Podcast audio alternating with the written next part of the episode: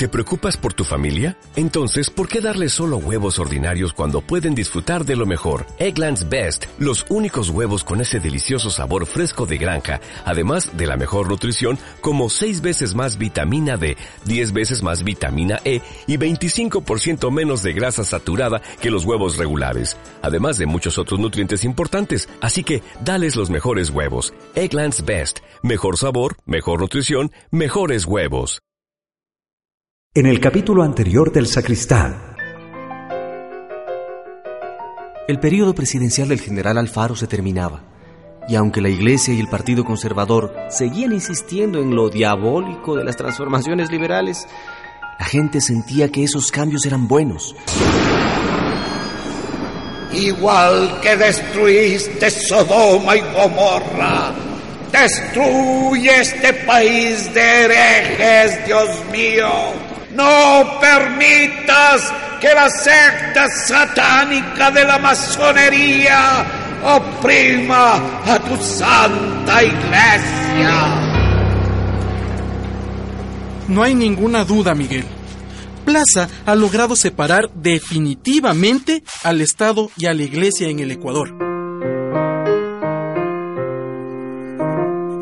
Estoy preocupado, mi querido sacristán. Es cierto, se ha logrado separar el Estado y la Iglesia, pero otros grupos se han ido haciendo fuertes y poderosos. Yo me pregunto, ¿a ellos les va a interesar continuar con la revolución? No sé, sacristán. No sé. El sacristán, una historia de amor y lucha en la revolución alfarista.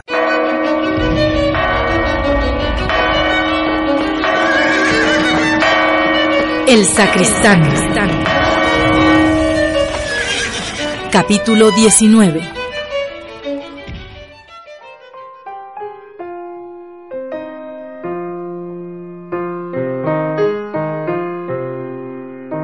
Creí que el tiempo nunca iba a pasar, pero casi sin darme cuenta, estaba por terminar el colegio. A Carmen todavía le faltaba un año para graduarse de maestra y se estaba acabando la presidencia del general Plaza Gutiérrez. Dime, Miguel, ¿qué cosas positivas ves en el gobierno de Plaza? Fundamentalmente que ha intentado la paz. Nuestro país ha vivido muchos años de guerra. En realidad, muchos son soldados por obligación. Tienen el corazón de campesinos. ¿Y lo malo? No sé. No sé, sigo pensando que esta tranquilidad social tiene mucho que ver con las alianzas que el general Plaza ha hecho con los sectores económicos más poderosos. En relación a los problemas del campo, no ha hecho nada. Muchas haciendas siguen en manos de la iglesia y en otras se cambió a los administradores. Ahora son del gobierno, pero las condiciones de explotación y tratos inhumanos siguen siendo los mismos. Bueno, ¿y qué vas a hacer cuando te gradúes? Si quieres puedo conseguirte un puesto de profesor eh, en el colegio mismo. Muchas gracias. Pero quiero regresar a Quito. Mi corazón está allá. Anda. Pero si decides regresar, ya sabes que aquí tienes un trabajo. Gracias, doctor. Muchas gracias. Aquí estamos viviendo un ambiente extraño.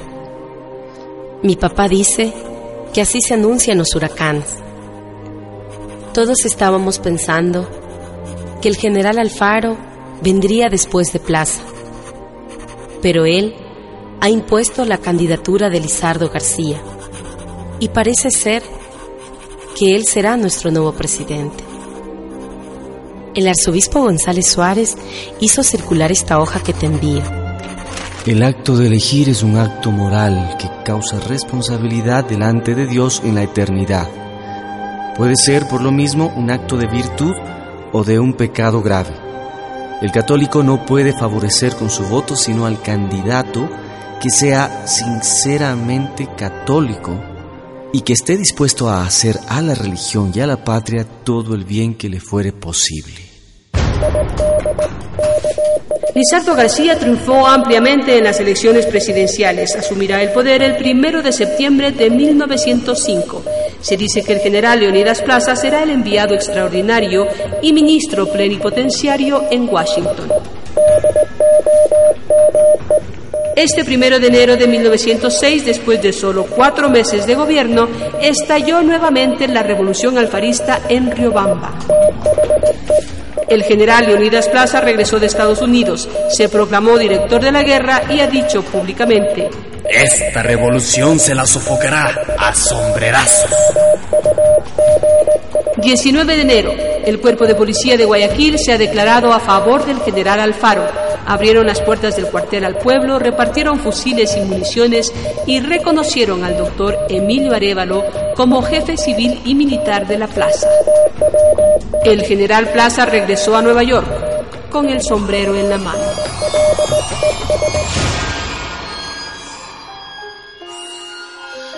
Nuevamente asumió el poder el general Alfaro. En la escuela los soldados me hicieron muchas preguntas, tenían muchas dudas y francamente yo no podía absolverlas. Habrán más guerras, don Miguel. ¿Hará cumplir ley de no pagar diezmos? Borrarán nuestra deuda en cuadernos de administrador. Yo me gradué en agosto de 1906, pero no pude regresar a Quito inmediatamente como hubiera deseado. El mismo coronel Coral me pidió que me quedara hasta dejar establecida y con nuevos profesores la escuela del cuartel. Así llegó 1907. Carmen se graduaba también. Empacamos nuestra casa y en una noche estrellada de agosto terminé mi camino de regreso. ¡Carmen! Por favor, la puerta, mija, que tengo leche en el fogón. Debe ser a mi papá. A alguien se le rompió el eje de la carreta. Voy a abrir la puerta. Mi papá no le... ¡Miguel! Carmen, Buenas. recibimos una invitación para tu graduación. Sí, y no quisimos perdernos de esta fiesta. Ay, qué buena Muy fue la buena, doña Qué Asunta, doña hermanita. Ay, ¿Cómo qué le va, doña lindo. Asunta?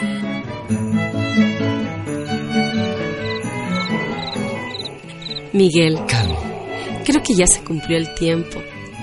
Casémonos. no podría aguantar otros siete años sin ti. Casémonos mañana mismo, ¿Te parece que pasado mañana, después de mi graduación? solo porque tú me lo pides, mi amor. Hasta que se van a casar los muchachos. Ay, sí. Ay, qué lindo. Por fin me aceptó, pues después de tanto rogar. Todo el ajuar de ropa de cama ya les bordé, chicos. Ah, atención, atención, familia, familia, familia. Este, eh, oye, Asunta, y, y aprovechando que tenemos que ir al registro civil con los chicos, ¿por qué no nos casamos tú y yo? ¿Qué? Ay, ¿Y eso, don Pepe? ¿En serio me dices, mi amor? Sí, mi amor, Porque te quiero decir algo. dime. Ahora yo sí quiero casarme por el civil. y hacemos una ¡Ay, boda! ¡Matrimonio, qué lindo! ¡Viva los novios!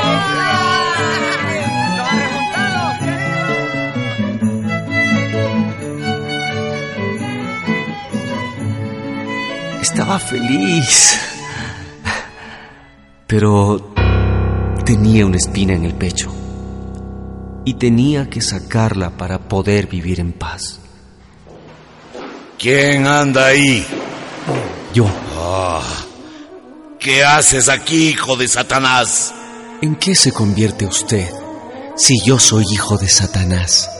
¿Qué quieres decir, desgraciado? Vengo a decirle que ya no siento vergüenza de ser su hijo. Sí, porque entendí que la vergüenza está en usted. Que se escondió detrás de su oscura sotana para seducir a mi madre. ¿Mm? Ella. Ella era el mismo demonio sentado a mi mesa. Ella era la tentación con su carne joven, con su falsa inocencia, con su eterno deseo de servirme. Ella era una huérfana. Ah, Ella no conocía nada más que el convento. Ah. Ella había aprendido a servir, a cocinar, a planchar, a lavar para todos ustedes. nunca le obligué a nada. Ella, ella, ella era la que me tentaba. Sin decir nada. No tengo por qué mentir. Bajaba la mirada. Y esos ojazos negros y... ¡Mentiroso! Usted se aprovechó de ella. Usted Viejo lujurioso. ¡Atrevido! ¡Me debes respeto! Respeta usted. ¡Ja! ¿Por qué le debo respeto? A ver, ¿Cuándo, ¿Cuándo ha respetado usted a la gente que viene a su iglesia? Usted, Padre Enrique, a pesar de leerse la Biblia, jamás aprendió del Evangelio de Cristo. Sí, sí, digo que es ambicioso, avaro, prepotente, esbirro de los poderosos. ¿Qué tiene usted que yo pueda respetar? A ver, ¡Soy tu padre! Jamás lo respetaré por eso. No porque sea cura, no, sino porque usted, usted renegó de mí cuando aún estaba en el vientre de mi madre. ¿Cuántas veces me maldijo? Usted, usted sacó a mi madre de su casa sin importarle la suerte de ella. Usted es un desecho humano. ¡No merece mi respeto! Solo mi desprecio y mi asco. Ándate. ¡Ándate! No quiero verte nunca más. ¡Que así sea!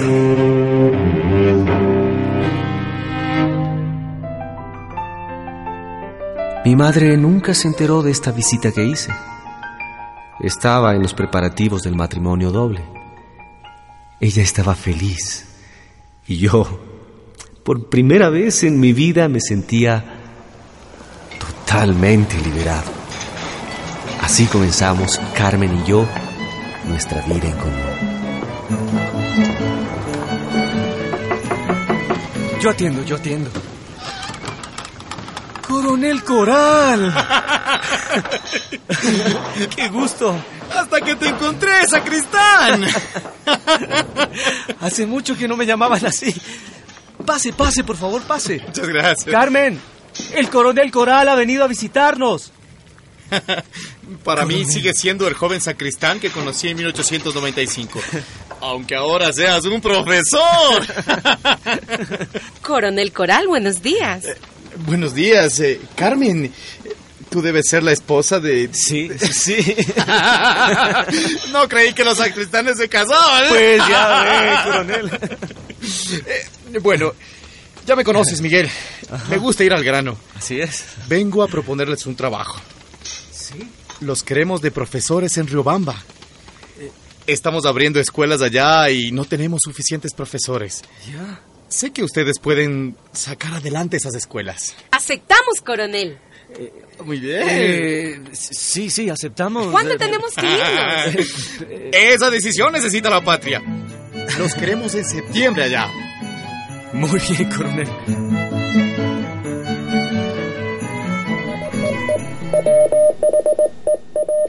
Este domingo 25 de junio de 1908 llegó el tren a Quito. Por orden del arzobispo González Suárez, todas las campanas dieron la bienvenida a este dragón de hierro que había cruzado la cordillera. El general Alfaro estaba allí para recibirlo y dijo, Es el día más glorioso de mi vida, porque es la realización de los más grandes ideales del país y que han sido y son los míos propios. El tren, la posibilidad de acercar a los pueblos, la posibilidad de transportar la producción de la costa a la sierra, de la sierra a la costa, de fortalecer la economía del país, había llegado desde Durán a Quito.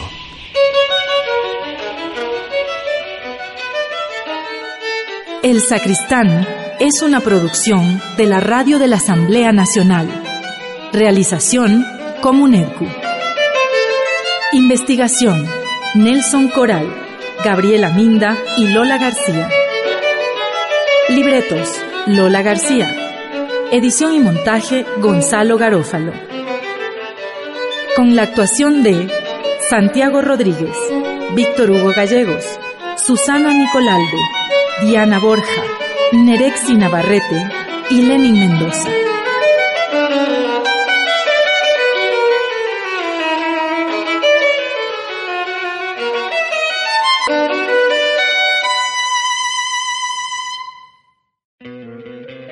¿No te encantaría tener 100 dólares extra en tu bolsillo? Haz que un experto bilingüe de TurboTax declare tus impuestos para el 31 de marzo y obtén 100 dólares de vuelta al instante. Porque no importa cuáles hayan sido tus logros del año pasado, TurboTax hace que cuenten. Obtén 100 dólares de vuelta y tus impuestos con 100% de precisión. Solo con Intuit TurboTax. Debes declarar para el 31 de marzo. Crédito solo aplicable al costo de la presentación federal con TurboTax Full Service. Oferta sujeta a cambios o cancelación en cualquier momento.